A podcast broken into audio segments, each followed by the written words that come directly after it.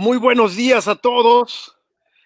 Me da muchísimo gusto saludarlos. De verdad que el día de hoy sí me encuentro muy, muy, muy emocionado porque el día de hoy traemos a grandes eh, personajes del mundo deportivo que se han querido sumar a este proceso de conciencia colectiva 1111. Y la verdad es que me encuentro muy, muy emocionado. Uno de ellos es la persona que nos va a acompañar el día de hoy y que a lo mejor yo les puedo platicar muchas cosas de él, ¿no? Les puedo contar que es un apasionado del surfismo, les puedo contar que es eh, un apasionado también de su familia, de su hijo, que es un apasionado de seguir generando estos pensamientos positivos y de seguirle ayudando a las personas en lo que hace y que ha vivido, me decía por ahí, 18 años en Acapulco y que es Aquaman en esta nueva versión. Y, y les puedo contar que el tema del motociclismo también para él fue un gran tema en su vida y que fue un gran, una, gran pasión en ese sentido. Pero la verdad es que yo les quiero contar de él desde lo que yo sé. Una persona con un gran corazón, con un gran mensaje que tiene para, para contarnos. Eh, yo de las veces que he platicado con él, en alguna ocasión que tuvimos oportunidad de cenar, de verdad, que yo me sigo inspirando. Hace rato platicábamos Daniel y yo, estoy acabando de escribir por ahí un par de cositas y ahí aparece Daniel como referencia también de lo que yo he ido aprendiendo en estos espacios de seguirnos eh, contestando. Fíjense que conciencia colectiva, como yo les mencionaba en otros programas, al final se trata de eso, de generar espacios conversacionales en donde podamos dar estas alternativas de qué sí hacer desde este mundo interno. Y a mí me parece que ese mundo interno es esa actitud, esos pensamientos positivos, ese actuar en este momento, esos pequeños pasos que te van a seguir enfocando hacia el propósito que tienes. En la, en la, vida existen esos mundos externos que no podemos controlar, no podemos controlar el bicho, que salga el sol, que, que llueva, nada de esas cosas, a veces caen las cosas, pero sí hay una cosa que depende de nosotros, entonces he escuchado mucho a Daniel, tiene una plática muy bonita por ahí del tema de los miedos y el tema de eh, realmente está en uno el tema de la actitud y hoy nos va a platicar de algo muy bonito Daniel Gómez de la Vega.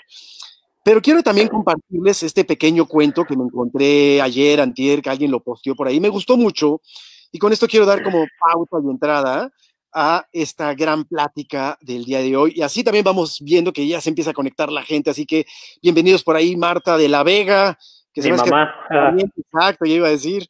Ahí está Marta, muy buenos días. Oli Paz. Bien, Oli, bienvenida también. Fíjense la historia, esta historia muy bonita que habla sobre la historia de una zanahoria, un huevo y un grano de café. Y la historia más o menos dice así.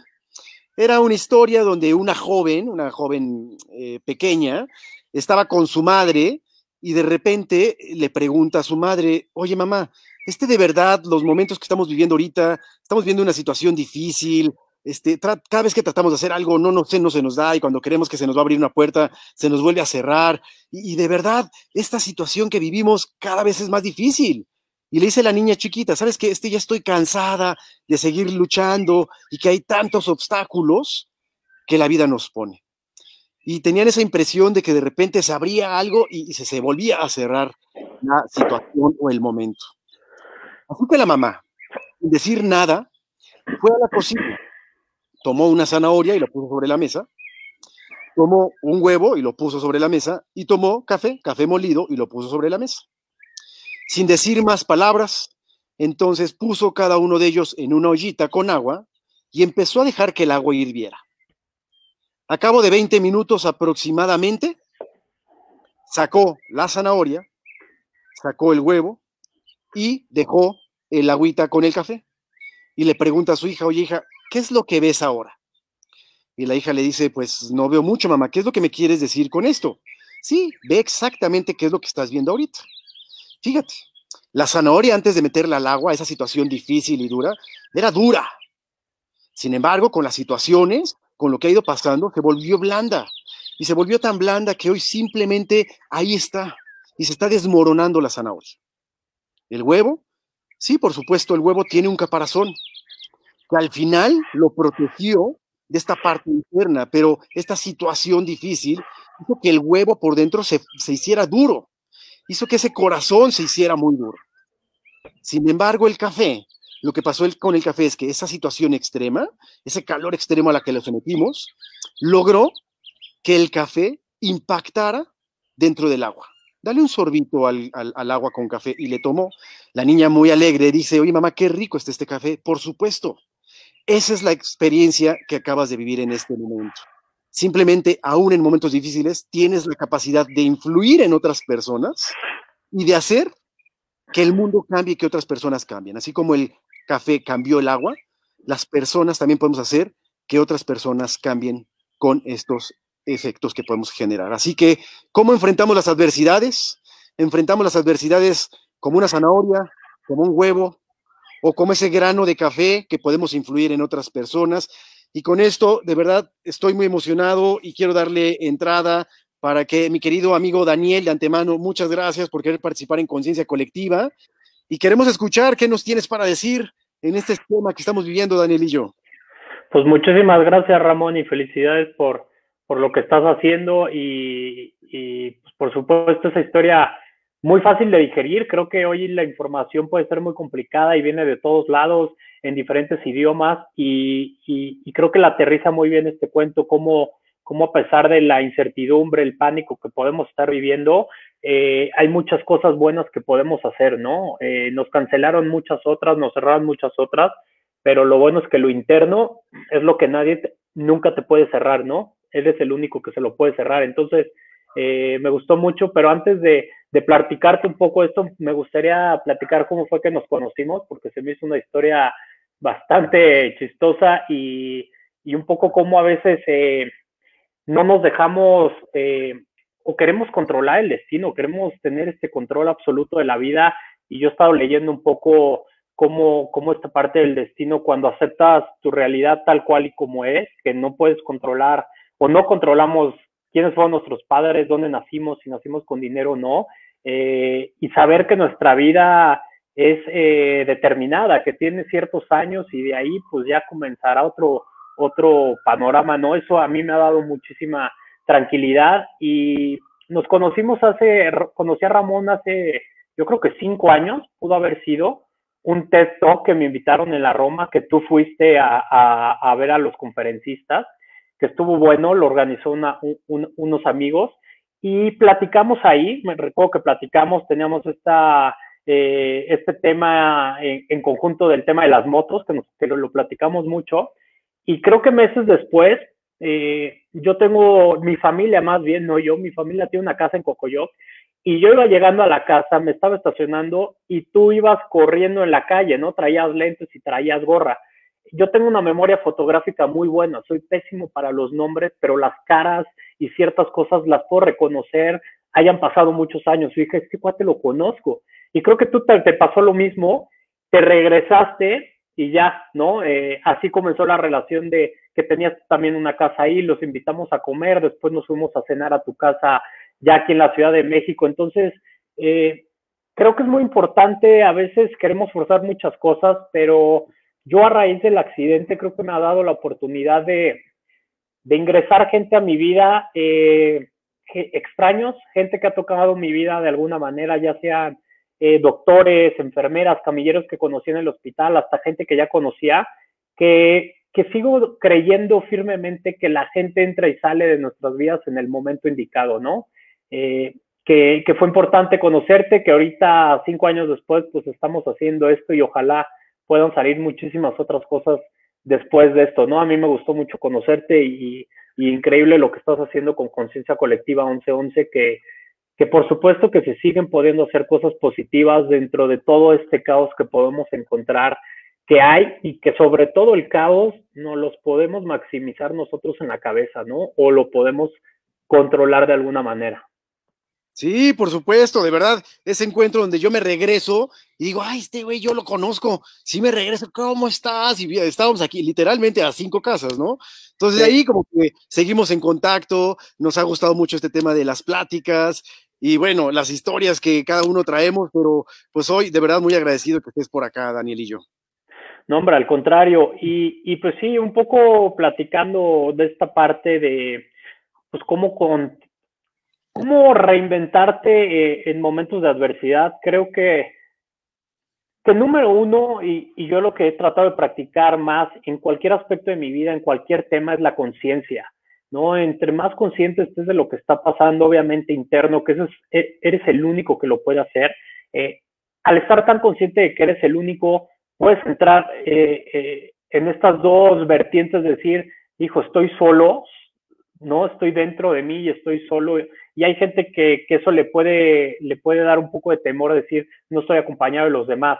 Pero dentro de esta conciencia también entra el entendimiento de que la ayuda existe afuera y que depende de ti si la quieres si la quieres conseguir o si quieres preguntar, ¿no? Yo durante mucho tiempo, eh, en el cambio de vida que tuve de caminar a estar en una silla de ruedas y entender que tenía que depender de ciertas personas en algunos momentos, eh, me hizo practicar esta humildad a, aceptar ayuda que al principio no la aceptaba, ¿no? Eh, al estar en una silla de ruedas y que todo haya, todo haya cambiado, pues entras con este carácter que además yo soy de un carácter muy aguerrido, eh, de probarle a todo mundo que puedes seguir siendo la misma persona que eres antes, ¿no? Pero que ya no era esa persona. Entonces, es muy interesante esta batalla que yo tengo interna, decir, sé que necesito ayuda, pero hoy no la voy a aceptar, hoy yo voy a demostrar que puedo y que puedo.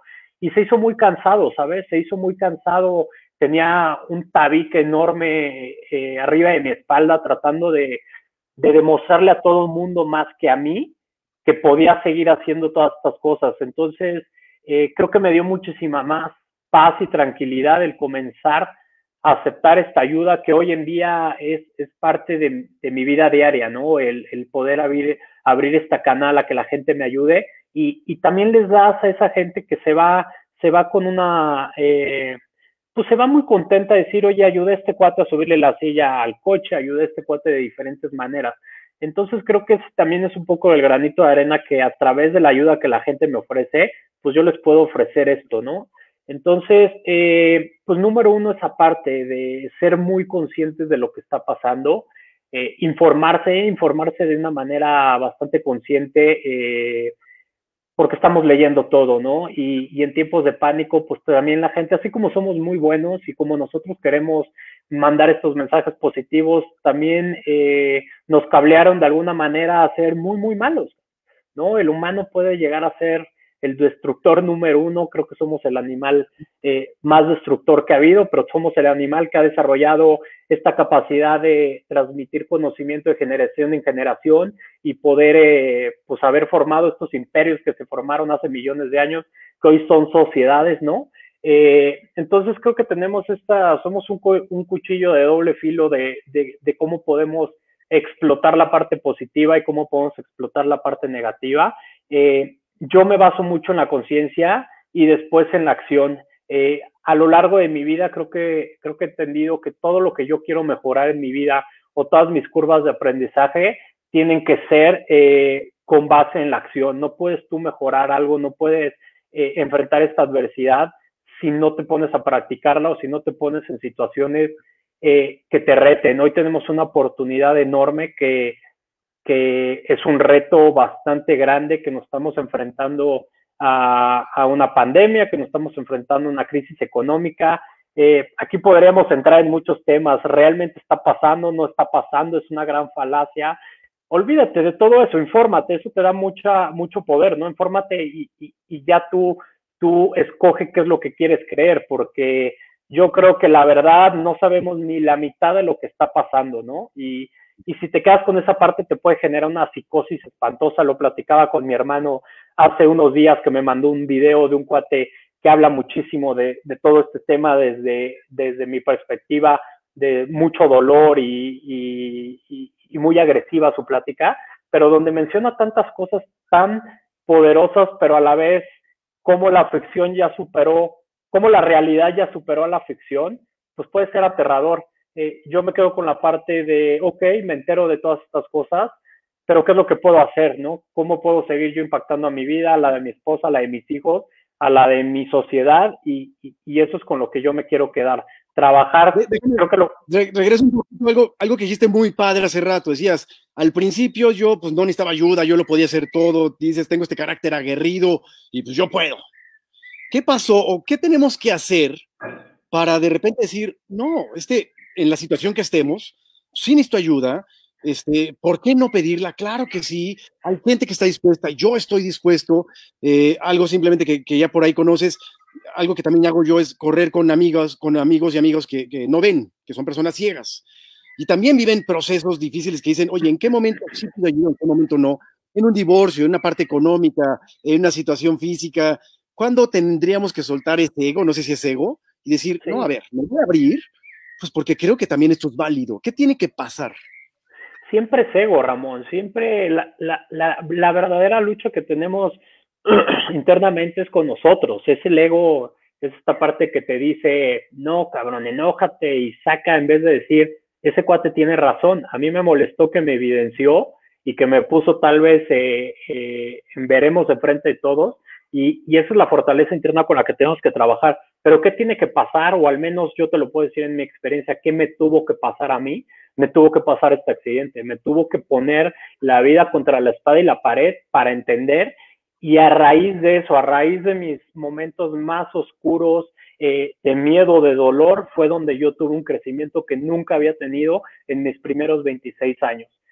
Creo firmemente que los verdaderos pasos gigantes o crecimientos del ser humano son en momentos de agonía, son en momentos de miedo, son en momentos eh, adversos y los momentos adversos son una oportunidad. Y nuevamente, la vida es tan hermosa y tan justa que en todas tus acciones, que en toda posibilidad siempre hay dos puertas, siempre la va a haber. ¿Cuál quieres tomar? ¿Cómo quieres ver la vida? ¿La quieres ver eh, del mejor lado posible, que tal vez no es lo que querías, pero pues por ahí vas? Si te enfocas bien, todo, todo, toda situación mala, compleja, adversa, tiene una parte positiva y eso solo depende de ti. Entonces, te, puedo dar un ejemplo muy claro. Eh, mi pasión es surfear, ¿no? Es lo que más me gusta hacer. Irónicamente, ahora que estoy en una situación con una complejidad física y de movilidad mayor, ahora voy más a la playa. Antes que podía correr y podía ser independiente, no lo hacía. Qué ironía que ahora que la vida me quita algo, eh, lo valoro más, lo hago más. Pero te pongo un ejemplo muy claro del surf. Yo cuando voy a surfear con mis amigos, que llegamos en una camioneta, a una playa, a un lugar que tal vez no habíamos conocido, pues siempre te bajas a ver cómo están las olas, a ver por dónde te metes, eh, por allá está mejor, por acá, ¿no? Entonces siempre, eh, como a mí me tienen que cargar mucho mis amigos, pues siempre llegamos a cierto lugar y dicen, pues ahorita venimos, vamos rápido a ver y ya venimos por Daniel, ¿no? Entonces es un trabajo tan fuerte que yo tengo hacer, que yo tengo que hacer de no quedarme atrás eh, y siempre lo veía como algo malo. Ahora dependo de ellos, eh, no puedo bajarme. Oye, güey, estás aquí con ellos, te vas a meter en 10 minutos a surfear.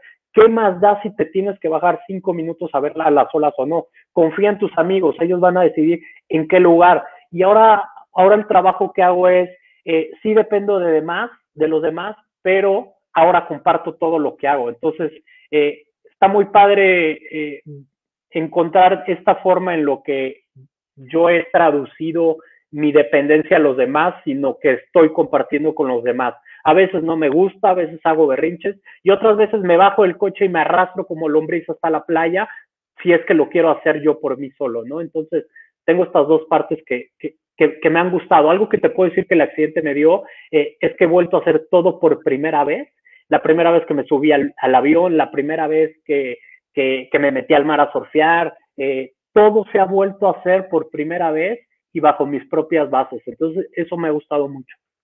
Escucho por ahí en ti este tema de, y lo decíamos al principio en la presentación, 18 años en Acapulco, pues te hizo medio nativo de por allá, el agua sí. es lo tuyo, el surf es lo tuyo, y, y, encontraste en esa pasión, pues una manera también de seguir diciendo, oye, quiero seguir haciendo esto, porque para mí es una pasión.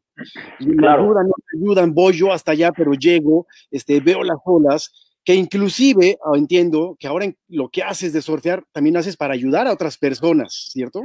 Sí, por supuesto. Y esta pasión la encontré a raíz de un accidente que me quitó la oportunidad de surfear parado, cosa que había dejado de hacer durante muchos años. A los siete meses de mi accidente, les digo a todos mis amigos, vamos a la playa, tenemos una playa que nos encanta en Guerrero. Eh, nos fuimos casi 15 güeyes, me tiré mi primera ola después de mucho tiempo y conecté y dije, no importa hacer esto parado, sentado, como sea, es el mismo ride, la misma sensación de libertad que me da esto, eh, lo puedo hacer acostado. Entonces, nada más regresando a la pregunta inicial, ¿qué necesitamos? Yo creo que necesitamos eh, a veces mucho estar contra la espada y la pared, necesitamos ponernos en situación eh, que nos retan, que nos hacen salirnos de nuestra zona de confort, no solo que llegue esta situación, es muy diferente adaptar el cambio cuando lo veniste a ver o cuando llegó de madrazo y te tienes que reinventar. Tenemos la capacidad de reinventarnos de las dos maneras, pero si estás abierto a que, a que, a que el mundo está girando muy, muy rápido, cada vez es, eh, el cambio cada vez es exponencial, creo que puedes tener esta respuesta al cambio antes. Y, y, y algo que pasó, eh, ¿por qué Netflix inventó Netflix y no la industria de la televisión? Porque la industria televisiva estaba tan enfocada en su burbuja, en su modelo de negocios, que nunca se percataron que la industria del entretenimiento y la manera de consumir contenidos iba a cambiar. Lo mismo pasó con Blockbuster, ¿no? Cuando el, uno de los CEOs se entera que viene esta nueva plataforma en Netflix, propone a la junta directiva considerar un cambio de suscripciones y ellos se niegan porque argumentan que, que la manera de que Blockbuster recibía dinero era cuando tú te tardabas en regresar la película, ¿no? Por estas multas, ¿no? Y, y pues hay ejemplos hay miles de ejemplos. Entonces, creo que hay que tener esa conciencia de que el cambio es constante y, que, y que el cambio, el impulso de tomar acción, de siempre estar en, movimiento, es el aliado más grande que puede tener el ser humano. Saber que tienes que estar cambiando constantemente. Claro, y, y, hablamos un poquito de esa parte de la pasión. En ti, una de las grandes pasiones sigue siendo la parte del surf. Oye, la gente dice, puta, eh, a mí me, he encontrado con gente que dice, no sé qué me mueve, no sé qué me apasiona. ¿Cómo podemos hacer para realmente encontrar esa pasión? Se va uno al supermercado, como dice Mujica, va uno al supermercado y compra vida, va uno al supermercado y compra pasión. ¿Cómo le hacemos encontrar la pasión? Ojalá la vendieran en Amazon, ¿no? Exacto. Tendríamos un chorro de pasión. mi esposa estaría llena de pasión por Amazon. o de Alibaba, uno de estos. O, lo que sea. Mira, eh, lo, lo, platico mucho esto en mis conferencias. Creo que eh, tener pasión dentro de ti y mantener esta llama prendida es fundamental eh, para seguir teniendo una vida enriquecedora en diferentes aspectos.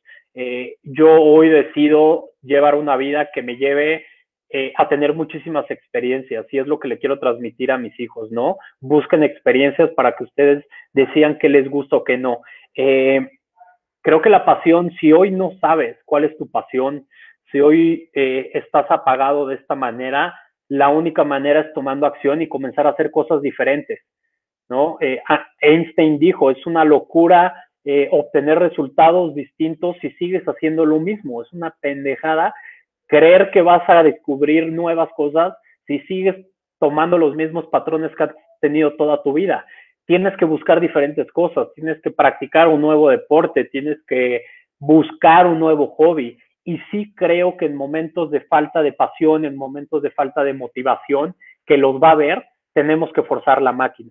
A mí hay situaciones eh, deportivas, por ejemplo, cuando estoy entrenando muy fuerte para una competencia, levantarme a las cinco y media para ir a nadar a las seis de la mañana una alberca que está fría, que está a la intemperie, no me gusta, yo no me levanto con ganas de, qué chingón, voy a vivir eh, mucho frío, voy a nadar dos horas y media, voy a nadar eh, diez kilómetros, qué padre, qué chingón, no es cierto.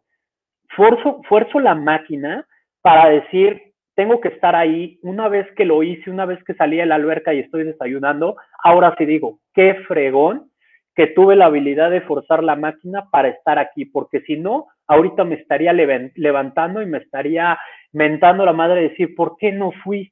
Entonces tenemos que entender, al menos yo así lo creo, tenemos que entender que tanto la pasión como la motivación y todas estas herramientas que nos hacen sentir bien eh, no vienen desde el corazón o, o, desde la mente todo el día. Hay días que nos levantamos eh, de muy mal humor. La semana pasada, yo el viernes y el sábado tuve unos días donde tuve ahí un colapso de, de humor, de estar bien, de decir, puta, ya el encierro me está realmente afectando y entendí que, que, se valía vivir ese día o esos dos días como los viví, no quedarte mucho tiempo ahí, pero cuando es necesario, hay que hacer uso de herramientas para salir adelante de eso y no esperar que la motivación te va, te va a llegar por Amazon o te va a llegar por donde sea, ¿no? Entonces, ahí es donde entra la perseverancia, que, que, que es una parte primordial como el humano para, para poder derribar otras barreras. Y el ejercicio para mí ha sido una barrera, eh, perdón, ha sido una ayuda de sentirme bien, de comenzar a hacer ejercicio y después comenzar con un poco más complejo, cosas más complejas. Perdón, ahí, ahí te perdí, no te escucho. Ahí está. Ahí está. Entonces, a ver si entendí yo, lo voy a traducir en mis palabras. Para encontrar esa pasión es como ir a una heladería donde tienes 50 sabores y tienes que probarlos, si no, ¿cómo vas a saber qué es lo que te gusta? Tienes que probarlos en el deporte, en el trabajo, eh, con la pareja, este, para, que encuentres qué es lo que te gusta, qué, qué, color, qué sabor, qué colores te gustan, y la única manera es probarlos, me parece que es por ahí. Totalmente. Por ahí decía, en semiología de la vida decimos, ¿no? La vida solamente es rica en experiencias pues entonces para hacerla rica tenemos que vivir experiencias, tenemos que sortear, buscar contabilidad, buscar administración, marketing, hacer videos, aventarnos. Hace, al principio platicábamos Daniel y yo, eh, ahora con este tema del mundo digital, pues hemos tenido que reinventarnos y buscar nuevas formas de hacer las cosas y nos hemos eh, caído, pues sí, pero nos tenemos que seguir levantando en ese sentido. Entonces hay que probar las cosas para encontrar esa pasión. Oye, y decías esto, oye, ¿se vale enojarse? Se vale estar triste, se vale estar, ay, furioso, se vale estar diciendo, puta, ¿qué onda con estos días? Y faltan dos meses o no sé cuántos falten. Se vale, y sobre todo una persona, ¿no? Déjame, te lo pongo como ejemplo tú, que está buscando inspirar y la actitud y el positivismo. ¿Se vale también estar en esas situaciones? Sí, mira, eh, he estado leyendo un poco de, de, un personaje que se llama Robert Greene, tiene varios libros, uno de sus libros, eh, de los últimos libros, yo no he leído ni uno, acabo de pedir uno de ellos porque acabo de enterarme de él. Eh, él habla muchísimo, eh, toda su manera de escribir viene mucho desde el enojo, pero está muy interesante porque él mezcla en sus libros muchísimas frases de, del hip hop actual, de Eminem, de, de 50 Cent, muchas frases poderosas que él las mete, pero él lo que dice mucho en esto es que él no se cree la idea de que somos humanos él, dice que somos animales, que estamos en la búsqueda de ser humanos. ¿Por qué él dice esto? Porque lo más básico y lo más eh, eh, personal que tenemos son los sentimientos y los pensamientos, los cuales no controlamos. No hay una persona que, exista que diga, yo controlo al 100% mis pensamientos, mis sentimientos y yo decido qué, qué, sentir y qué no. No existe eso. Estamos en la lucha constante, nos hicieron de esa manera y él apoya esto eh, y ya ahorita he visto videos de él, ahorita que lea el libro voy a tener un fundamento muy, mucho más grande, pero me gustó mucho esta parte de que estamos en la constante pelea de, de descifrar qué estamos sintiendo, cómo lo podemos mejorar. Eh, también me llevó a descubrir que los sentimientos y los pensamientos negativos no están mal, son parte de ti, tienes que entender que tienes la parte buena y la parte mala y, que descubras esto, ¿no? Y que no te aterre el sentir eso fue lo que sentiste. Yo he tenido pensamientos tan locos, tan destructivos, que hoy no me dan miedo. Prefiero analizarlos, decir, ¿por qué sentí esto? ¿Por qué pensé esto? Eh, la semana pasada le dije a mi esposa, le dije, creo que sentí la primera vez celos de alguien que estuvo con mi hijo, un amigo nuestro, que, que quiere mucho a nuestro hijo y que mi hijo también lo busca a él. Y yo sentí celos. ¿no? Sentí celos porque mi hijo se sentaba con él a comer, sentí celos porque lo buscaba, pero no me hizo mal, me hizo, me hizo bien decírselo a mi esposa, platicarlo y decir, qué chistoso que sentí los primeros celos de alguien que quiero, de un amigo, que qué bueno que quiera a mi hijo y que mi hijo a él, ¿no? Entonces, eh, vamos a estar constantemente en, esta, en este choque de sentir, siempre queremos sentir bonito, siempre queremos sentir amor, pasión, empatía, nunca queremos sentir odio, celos, todo eso, pero es parte de nosotros. Y, y, algo que también creo en la parte negativa, que, que, que me he informado un poco de eso, es, eh, hay, hay algunos estudios que dicen, esta parte negativa, eh, hay veces que no hay que decirla, que cuando tú eh, sentas un precedente, decir, oye, creo que no voy a poder llegar a la final. Al decirlo, parece ser que lo estás multiplicando 10 veces y se puede llegar a cumplir. Entonces, hoy trato de controlar, no controlar, eh, hoy trato de no estar siempre diciendo esa parte negativa al aire, porque de alguna manera inconscientemente creo que no los podemos generar y llegar a, y llegar a concretarlo, ¿no? Entonces sí se puede sentir miedo, sí se puede sentir, eh, sentirte mal. Eh, creo que esa es la base de aceptar que hoy estás mal, que, que hoy se siente bien mandar a la chingada a todos, porque a mí cuando lo hago me da satisfacción, pero también sé que si sigo haciendo eso y, y llenando mi ego de satisfacción diario, voy a alejar a las personas. Entonces, pues me quedo un día, me quedo dos días y trato de salir adelante de eso, ¿no? Por ahí dicen estos estudios científicos que la condición humana del cerebro realmente es pensar en cosas negativas. ¿Por qué? Más allá de que el cerebro tenga este tema de racionar y, hacer que funcione nuestro cuerpo, es la manera que nos hace sobrevivir. Entonces, cualquier ruidito, el cerebro lo, lo potencializa para decir, aguas, güey, algo viene. Entonces, el cerebro hace que sobrevivas en las situaciones hay tantas cosas negativas que el cerebro ve, aquí es donde entran todas estas nuevas teorías de inteligencia emocional y qué vas a hacer con eso y cómo realmente le vas a dar la perspectiva correcta para cambiar el enfoque y resurgir de eso. A mí me parece que una condición humana es sí sentir miedo, sí sentir enojo, sí sentir frustración en las condiciones en las que estemos, pero bueno, ¿y qué vas a hacer ahora con eso? Por ahí decían, ¿qué acciones vas a generar? ¿Te vas a quedar ahí? Válido, tú decides. ¿Quieres moverte? Pues válido también, hazlo. ¿Qué tienes que hacer, no? Sí, eso que dices es miedo. Es miedo y, a mí me encanta platicar de este tema porque eh, experimenté miedo en muchísimas facetas que nunca había experimentado. Eh, no creo que necesites pasar por algo como lo que yo pasé para reinventarte, para salir adelante. Creo que a mí me dio un empujón. Creo que tuve, tengo una ventaja sobre los demás al haberme pasado esto, al menos así lo veo hoy nueve años después digo, o sea, ya conocí mi piso, conocí lo más bajo, porque Ramón caí eh, en los momentos más oscuros de mi vida y, y, no sabía cómo salir. Entonces yo me reinventé a, partir del miedo, a partir de la angustia, a partir de la impotencia y, se me hizo poderosísimo, ¿no? Y el miedo es algo que platico mucho eh, en esta conferencia nueva que tengo, que es reinventarse y adaptarse en tiempos de adversidad Número uno, generar la conciencia interna y externa de lo que está pasando. Comprender que existe una gran oportunidad, pero dentro de este cambio viene un miedo enorme. Y, hay que entender que el miedo es parte de nosotros, que es una herramienta de supervivencia número uno, que en el momento que tú sientes miedo, eh, tienes tantos cambios físicos como aumento de presión arterial, ¿no? Te está bombeando el corazón y tú dices, ¿qué pedo? ¿Qué está pasando? El, eh, el cuerpo y el cerebro te está diciendo, aguas, ¿no? Estás enfrentando una situación que, que tienes que ser lo más consciente y tienes que ver cómo, cuáles son tus opciones. ¿Qué pasa cuando sentimos esto y no lo hemos experimentado mucho? Pues la primera reacción, tal vez nos vamos a congelar, tal vez no vamos a saber. No estoy hablando de situaciones de vida o muerte, ¿no? En esas también se experimenta seguro el miedo. Estoy hablando en situaciones de una reunión, de, de una junta, de un cliente, de un deporte, situaciones que no te van a llevar a eso, pero que situaciones que tienes que saber controlar. Entonces, nuevamente aquí en el miedo eh, viene la perseverancia, viene esta parte práctica de tienes que ponerte en situaciones que te generan esto, porque si no, no los vas a conocer. Eh, tú voltea a ver las personas que tú admiras, personas exitosas, deportistas, eh, entrepreneurs, quien quieras.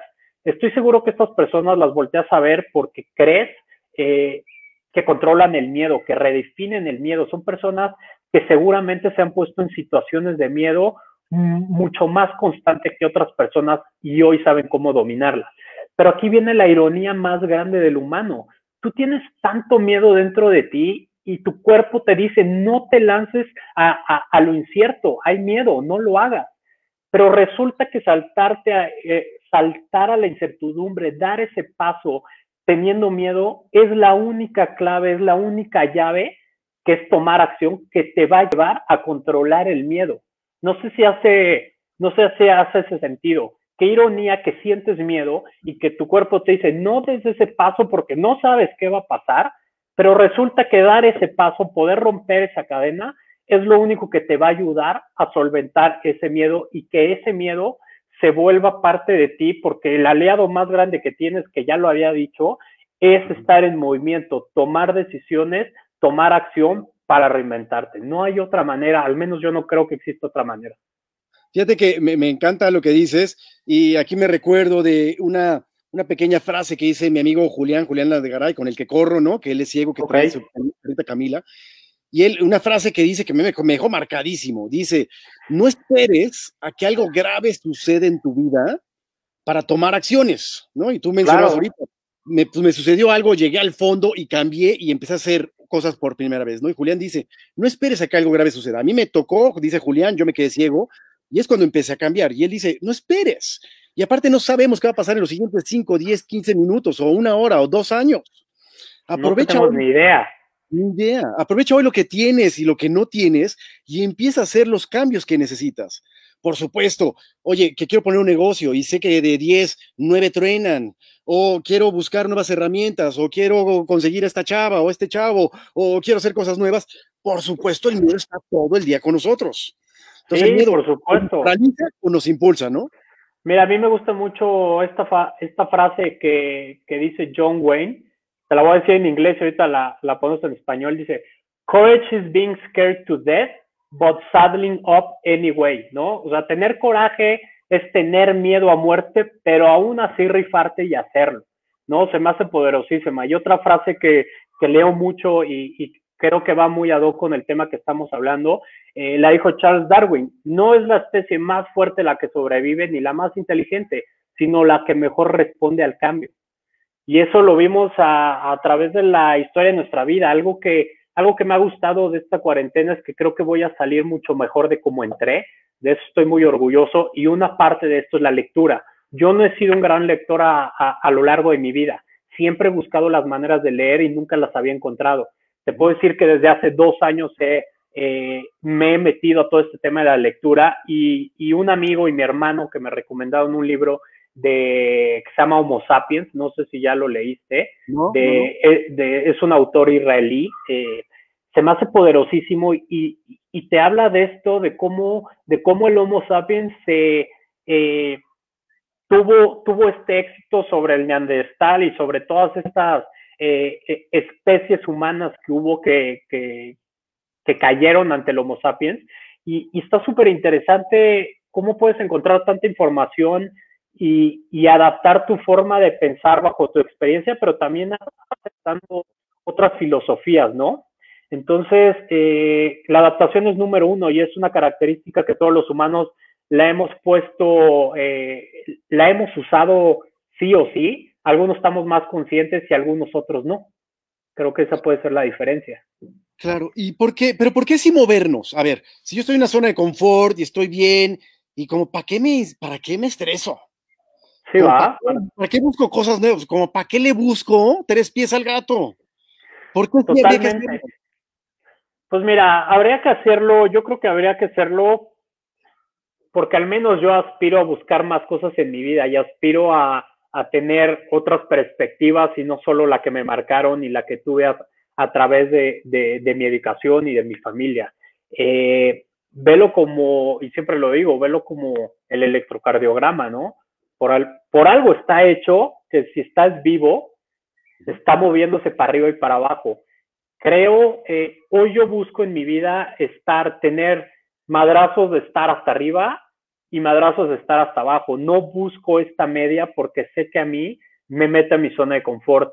Eh, ¿Y qué es la zona de confort? Pues la zona de confort es quedarte eh, congelado, ¿no? Quedarte con lo que conoces y también entender que la zona de confort tiene varias etapas, que la primera etapa es la etapa del miedo, en la que, en la que puedes estar donde estás tan congelado que no puedes tomar una decisión de salir de esa, de reinventarte, de dejar el trabajo que nunca habías querido, que a mí me pasó y que no tuve el valor de tomar esa decisión y que mi accidente la tomó por mí y ya después la entendí, eh, como salirte de una relación tóxica que, que hoy no quieres, etcétera, etcétera, ¿no? Pero que después de esa zona de miedo, de la zona de confort, viene la zona de adaptación, donde dices, ok, ya, ya, ya, ya tuve miedo, ya me animé, me estoy reinventando, estoy entendiendo qué está pasando. Yo tenía dos años tratando de hacer contenido virtual. ¿Por qué no lo hice? Porque nunca tuve la necesidad, porque nunca estuve contra la espada y la pared como estoy hoy, porque yo hoy vivo de las conferencias y de algunas otras cosas, donde hoy mis ingresos se bajaron a cero y me tengo que reinventar y les tengo que dar productos atractivos a los corporativos y a quien me quiera contratar, ¿no? Qué, qué, qué ironía que a pesar de que yo trabajo en esto, también me enfrento a estas cosas. Estaba en una zona de confort. Y después de la, de la etapa de la adaptación, pues ahora sí viene la etapa del crecimiento, del éxito, ¿no? Donde ya le diste esa vuelta, ya estás ahí, pero acuérdate que vuelves a caer una y otra vez. Yo creo que estamos constantemente en este ciclo de la zona de confort muchas veces. Y como nuestra vida son varios capítulos, nuestra vida también va a estar en varias zonas de confort. Aquí lo interesante es encontrar estas herramientas eh, para salirte pronto de esta, ¿no? Es el clásico de que eh, el lunes voy a regresar al gimnasio, el lunes voy a hacer deporte. Llega el lunes y te sientes de la chingada y no lo haces. ¿Qué pasa? Tienes martes, tienes miércoles, tienes jueves. ¿Qué hace la mayoría de la gente? No, hasta el lunes, y así te la puedes echar. Fíjate, me encanta mucho esta historia que le escuché en una de tus tantas pláticas. Te digo que ahí soy fan, fan destacado número uno ahí de todo lo que subes. Y en alguna plática mencionabas, ¿no? Después del accidente que tuviste, decías, puta, el miedo a conseguir pareja el miedo a ver qué va a pasar, ¿no? Y no sé cuánto tiempo pasó entre que tuviste miedo a que lo lograste y estás casado con una maravillosa mujer y tienes un hijo, ¿no? yo imagino que el miedo de, y el hijo, y cómo me va a ver mi hijo, me estoy imaginando cosas, tú me lo platicarás, pero seguramente hubieron cosas por ahí y las cosas empiezan a suceder porque haces acciones, ¿no? Entonces, ¿cómo podemos generar realmente acciones que nos sigan impulsando a ser esta mejor versión de nosotros o esta, esta, esta versión que queremos generar? Pues Leo, esa es una gran pregunta. Yo, yo, ¿por qué estoy generando estos contenidos que últimamente he sacado? Porque, porque me di cuenta y también me hicieron ahí algunos comentarios, gente que me quiere, eh, de comenzar a, a, retarme un poco más. Yo creo que hasta en mis conferencias caí en una zona de confort donde platico un relato de vida, donde yo sé mi vida, donde platico muchísimos éxitos que he tenido, pero que nunca había dado herramientas de decir cómo logré esos éxitos que he tenido simplemente pasaron. Hoy yo estoy en una introspectiva de, de poder eh, generar contenido, no solo para mí, sino para la gente, decir, ¿cuáles son las reglas, al menos que yo descubrí, para poder dar esos pasos? De entrada, eh, creo que aceptar cómo eres, ¿no? Aceptar que posiblemente tienes una personalidad un poco pasiva, que no eres una persona que está buscando retos constantemente, que, eres más tranquila, que eres más introspectiva. Yo no soy, yo no era introspectivo, yo no, yo no era filosófico, yo no era un cuate de arte, de vamos a leer, yo fui un cuate deportivo, yo fui un cuate aguerrido, un cuate que tenía que sudar la gota grande para entender las cosas. Eh, una anécdota que siempre platico, cuando jugaba tenis con mi hermano Andrés, eh, mi hermano Andrés es mi cómplice en todo esto, y y él jugaba tenis hermoso, cabrón. Tenía un revés a una mano padrísimo, tenía una derecha que me hacía correr y yo tenía un revés a dos manos espantoso. Yo era un cuate que tenía que trabajar más fuerte que los demás para estar a la par, al menos en la parte deportiva. Pero yo, eh, yo le peleaba a mi hermano este buen revés que tenía con garra, con correr, con desesperarlo, ¿no? Entonces esa es mi manera de, de ser y es y hoy estoy consciente de esa, que siempre he sido un cuate que, no, que a pesar de que no tomaba decisiones en el pasado, siempre iba de alguna manera para adelante. Me imagino, me, explico por mi forma de ser. Siempre, oye, vamos a los go-karts, ahí está Daniel partiéndose la madre, ya acabó en el lago. Siempre he ido un poco más adelante porque he sido muy explorador, porque he sido muy retador de mi vida en la parte física pero hoy estoy más consciente que también estoy empezando a entender esta parte emocional, esta parte filosófica que, que ahora leo libros un poco más difíciles de entender y que digo, ok, estoy entendiendo y tengo más información de la que antes era muy primitivo. Hoy, hoy creo que he dejado de ser, sin, sin ser primitivo, porque me gusta esa parte de mí, me gusta esa parte eh, que creo que, que es mi esencia como soy y que ahora la entiendo y que ahora mucha gente me dice, ¿por qué sigues tomando riesgos? ¿Por qué sigues yendo a sortear? ¿Por qué, ¿Por qué haces esto? ¿No entendiste? ¿No entendiste hace nueve años con el madrazo que te metiste? Sí entendí, entendí que ahora sé por qué lo hago, entendí que ahora conozco las consecuencias que mis actos pueden llevar que antes no las conocía. Antes sabía que si tenía un accidente, pues era mi problema y no afectaba a nadie. Afecté a toda mi familia, afecté a muchísima gente alrededor de mí que a algunos les pudo haber caído peor que a otros, hoy nos, ha, hoy nos ha servido como familia, creo. Entonces, creo que hoy estoy un poco más consciente y creo que esa puede ser la manera de, de cómo comenzar a, a, hacer estas cosas distintas, cómo poder comenzar a tomar acción. Eh, simplemente eh, cámbiale el sentido a, tu vista, a tu olfato, haz algo diferente, vete a Cocoyoc, vete, vete a Tasco, vete, vete, a hacer algo diferente. Eh, creemos que estamos hechos para trabajar todos los días 12 horas, recibir una quincena, pagar renta, pagar créditos, y esa es la vida. Va mucho más allá, va mucho más allá de ser un aventurero, de ver qué hay allá afuera, ¿no? Eh, hoy tengo esa parte que, que, cada vez la alimento más, a veces, a veces pues me, me tiene que contener un poco porque podría ir a muchos otros lugares, eh, pero creo que no estoy contestando al 100% tu pregunta de cómo poderle dar a la gente esta, este ABC de sal, descubre, eh, salte de tu zona de confort.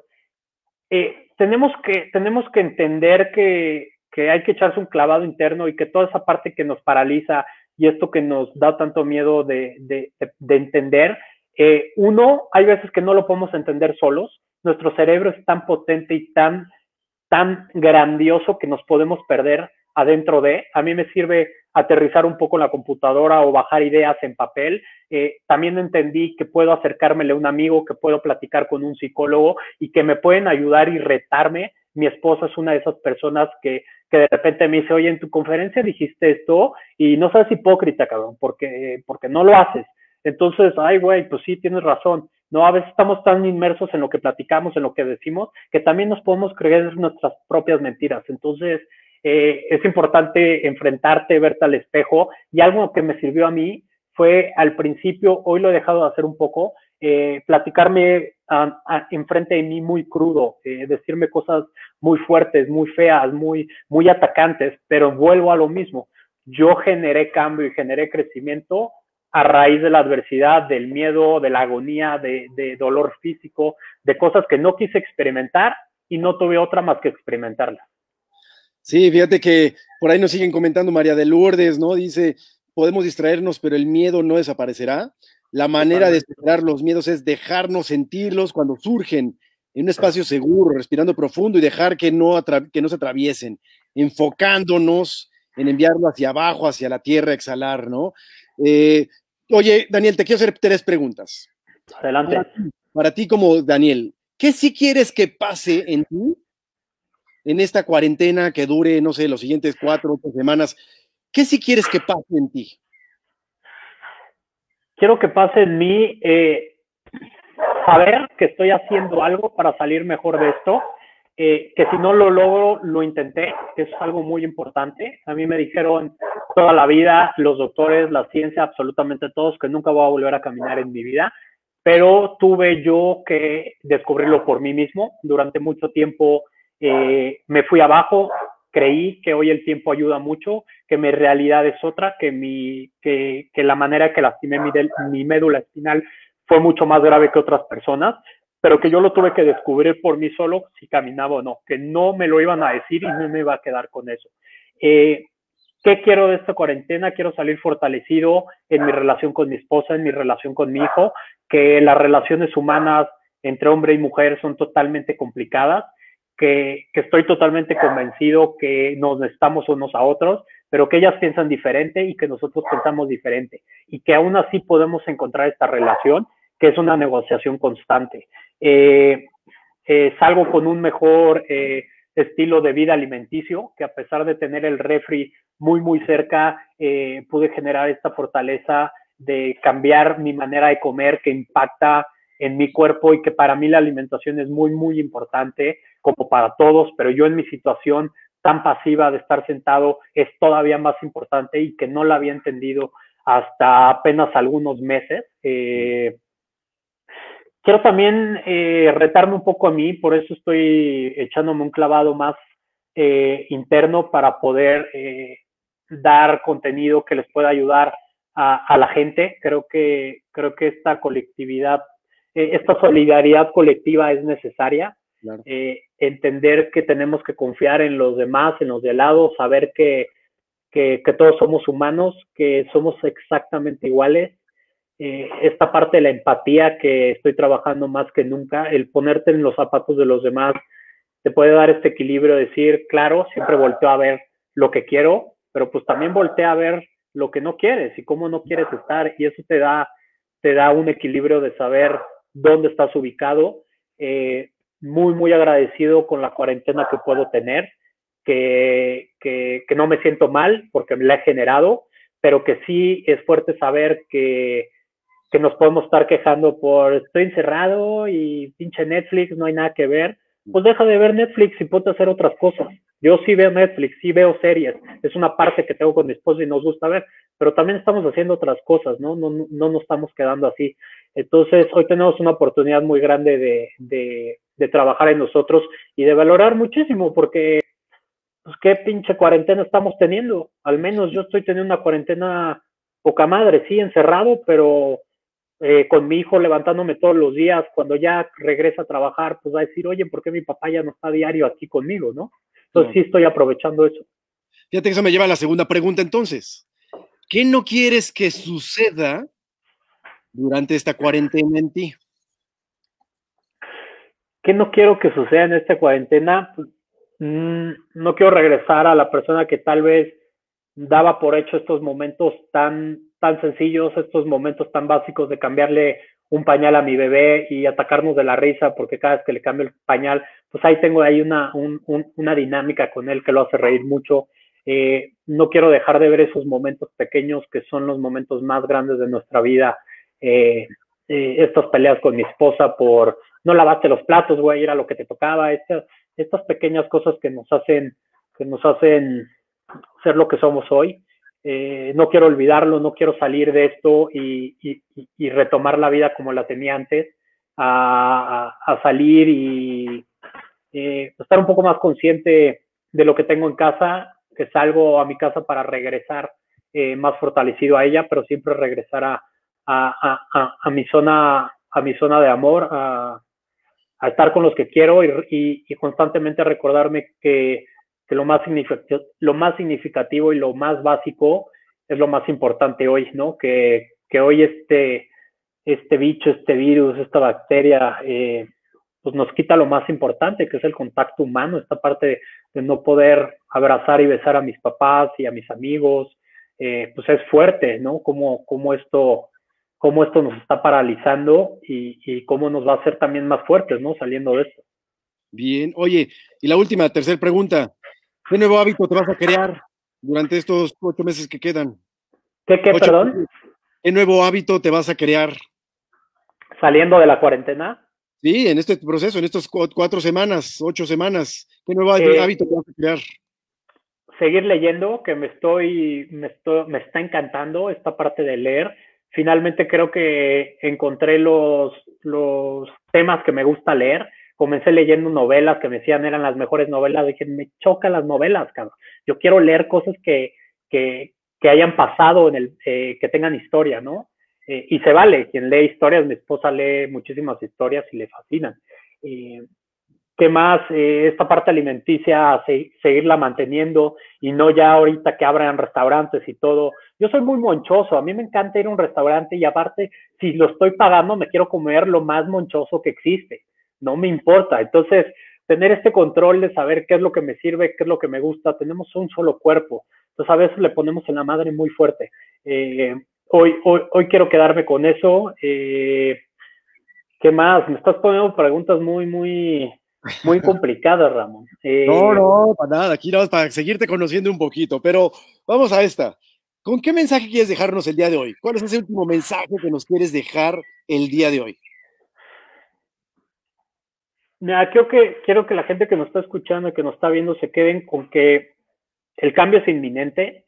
Eh, pandemias y crisis han existido toda nuestra historia. Ojalá y no nos toque otra crisis, seguro nos van a tocar, que han sido necesarias las crisis para, para limpiar y subsanar cosas que, que, el sistema de tanto crecimiento que tenía no se vieron y que tienen que pasar así.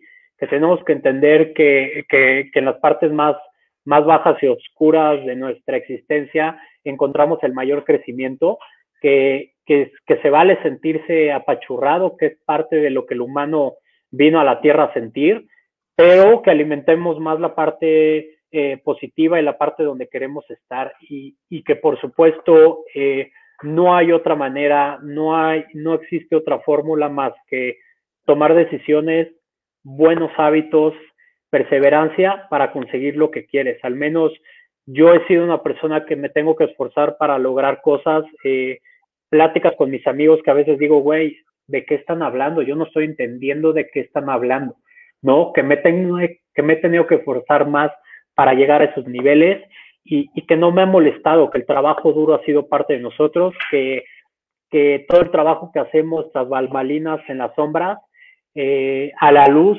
será reconocido, pero que no lo tienes que hacer por eso, lo tienes que hacer por tú, tener tu reconocimiento y no el de los demás.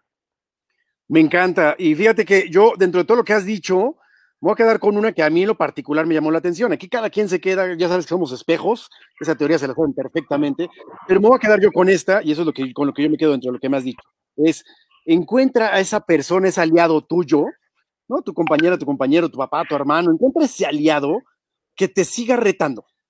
Claro. A mí me parece que nosotros mismos tenemos una labor o un reto interno de seguir siendo, haciendo las cosas, pero siempre está la ayuda de alguien que te diga, a ver, güey, como decías por ahí, eso no lo, dijiste, pero no lo estás haciendo.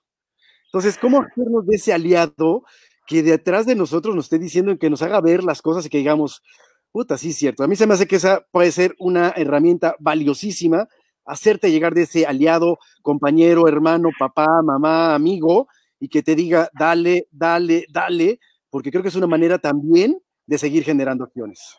Claro, y, y que lo tienes a la mano, ¿no? Tienes todos nosotros tenemos, podemos con dos manos contar personas con las que nos podemos acercar y hacerlo. Eh, ¿De qué depende eso? Pues depende de ti. ¿Qué tanto quieres buscar eso? ¿Qué tanto te quieres abrir y, aceptar esta ayuda, no? Entonces, sí, yo también, yo también me quedo con esa parte y, y por supuesto que, que, la toma de decisiones, pues es, eh, eh, es fundamental, ¿no? A veces también saber que las decisiones que tomamos no van a ser las acertadas a la primera, pero que nos van a acercar a donde queremos llegar. Entonces, eh, es muy fácil podernos dejar llevar por la vida y, voltear a ver y decir, no hice esto, no hice el otro.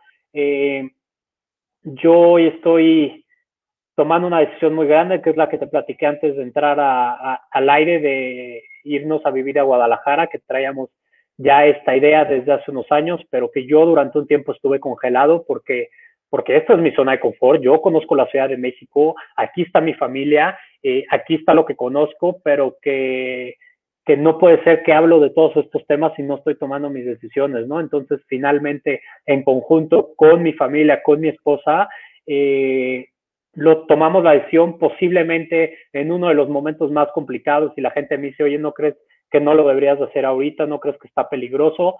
Sí, posiblemente sí, pero no nos queríamos quedar congelados ante esta situación y venirlo postergando más. Entonces, como lo dijo por tercera vez, el mejor aliado que tiene el humano es el movimiento y este momento de seguir dándole para adelante.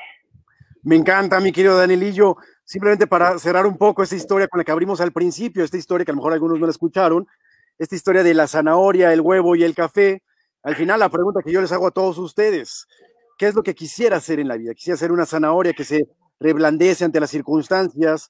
¿O ese huevo que ya entre las circunstancias acaba siendo duro por dentro? ¿O el café que hace y se produce y se mezcla entre el agua y tiene la capacidad de influir en otras personas? Entonces, cada uno de nosotros tomamos nuestra decisión.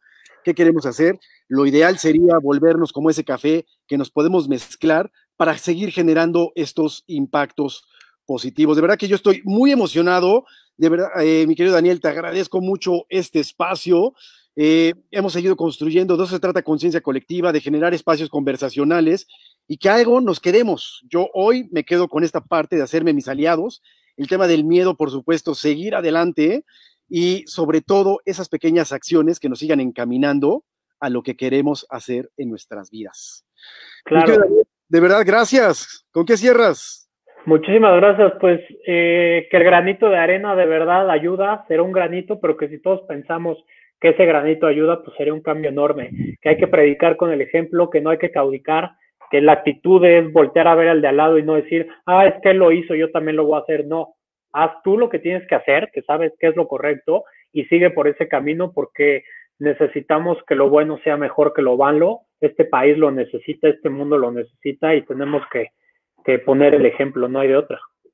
Pues de verdad, una vez más te agradezco muchísimo. Sigo invitando a todos los demás para que estemos esta semana en conciencia colectiva. Mañana va a estar con nosotros Adriana Barraza, una triatleta olímpica mexicana que está propuesta para los Juegos de Tokio 2020. No sabemos cuándo van a ser los Juegos, pero está puestísima ahí en la lista. Viene Mariel Hallway, este, nadadora de aguas abiertas. Desde París viene una, bailarina y directora de escuela. O sea que tenemos un cartel maravilloso esta semana. Sigan viendo por aquí este canal Conciencia Colectiva. De verdad, mi querido Daniel, gracias. Espero verte pronto, una nadadita y me enseña a surfear. Yo le tengo un poquito de respeto al mar, pero ya me aventaré, fíjate, me quitaré ese miedo. Seguro que sí, tiene muchos beneficios. Eso por eso lo hacemos, por eso tenemos la fundación de Surfeando Sonrisas con los niños. Sabemos que si los, eh, si los metemos un deporte que conlleva un reto grande, eh, van a descubrir muchas cosas dentro de ellos. Entonces, eh, muchas gracias Ramón, síguela pasando muy bien. Oye, y por último, ¿dónde te encuentran? Este, ¿Cuáles son tus datos? ¿Conferencias? Cualquier conferencia que quieran contigo, ¿dónde te buscan? Mira, todas mis redes sociales es eh, arroba guion bajo de Gómez de la Vega y mi página es danielgomezdelavega.com y toda la información de la fundación, si quieren eh, entrar a ver qué es lo que hacemos, es arroba surfeando sonrisas, tal cual y la página de surfeandosonrisas.org. Eh, hoy las asociaciones civiles y las fundaciones están siendo impactadas muy, muy fuerte. Eh, necesitamos ayuda, eh, los niños saben necesitan ayuda y hay muchas maneras de ayudar. A lo que nosotros nos dedicamos es a dar experiencias deportivas acuáticas a personas con discapacidad. Llevamos a personas con discapacidad a surfear, a que enfrenten sus miedos, a que se den cuenta que se puede y que la autoconfianza y la autoestima se puede recuperar así como yo lo logré. Entonces, eh, escríbanme y pues lo que quieran, aquí está. Increíble. Daniel, tiene increíbles pláticas, pasen la voz, si saben de alguien que quiera pláticas, ya hay el modo virtual, ya Daniel está en el modo virtual de darlas, el de los miedos, el de la eh, peor incapacidad de la que está dentro de ti, creo que más o menos se llama así. La peor discapacidad del humano es una mala actitud. Esa, ahí está el nombre. Pero hay muchas pláticas, entonces pasen la voz para que podamos seguir eh, conversando con Daniel. De verdad, muchas gracias a todos los que estuvieron por aquí. Danielillo, un fuerte abrazo desde Cocoyo. Abrazo. Nos vemos muy pronto. Seguro, hasta luego. Gracias. Bye.